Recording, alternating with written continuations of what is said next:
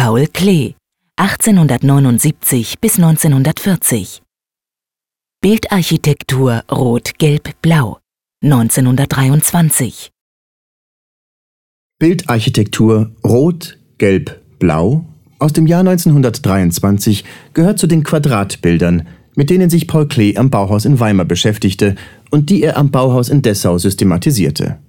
Mehr als zehn Jahre zuvor hatte Klee bereits erste Aquarelle aus geometrischen Farbflächen komponiert und dieses Prinzip später auch in poetischen Variationen umgesetzt.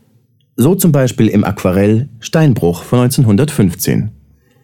Die Quadratbilder der Bauhauszeit gehören zu den wenigen völlig ungegenständlichen Kompositionen in seinem Övre und zeugen von einer systematischen Auseinandersetzung mit unterschiedlichen Farbtheorien.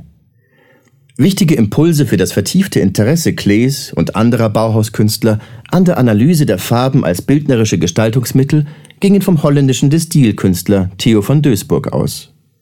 Dieser hielt in den Jahren 1922-23 in Weimar Kurse und er kritisierte den Mangel an Rationalität im damaligen Bauhausunterricht.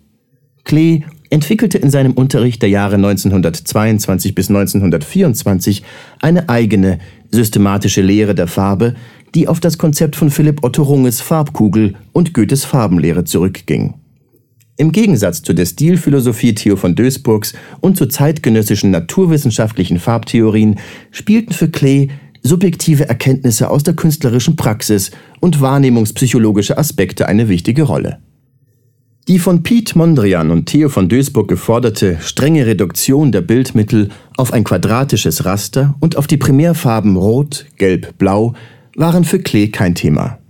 Vielmehr erweiterte er das strenge Prinzip durch eigene Untersuchungen zu der Beziehung komplementärer Farben, zur Wirkung von Farbkontrasten und tonalen Modulationen.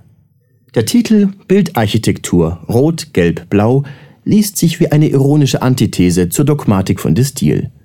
Die Bildarchitektur basiert zwar auf einem Raster aus Rechtecken, dessen Rechtwinkligkeit aber durch das intuitive Ausbalancieren von Farbtönen gleichsam verzogen und aus der Ordnung gebracht wird.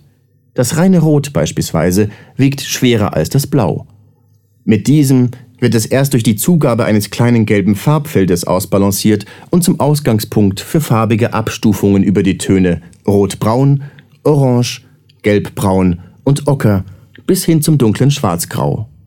Durch die unterschiedliche Wahrnehmung von primären Kontrasten einerseits und tonalen Abstufungen andererseits ergeben sich im Auge des Betrachters verschiedenartige Farbklänge und innere Bezüge, die das Bild als farblich und räumlich bewegt erscheinen lassen. Klee hat die Komposition mit einem feinen grauen Leisten umrahmt, weil Grau als Nullpunkt alles Farbigen gleichzeitig dessen Ausgangspunkt bildet.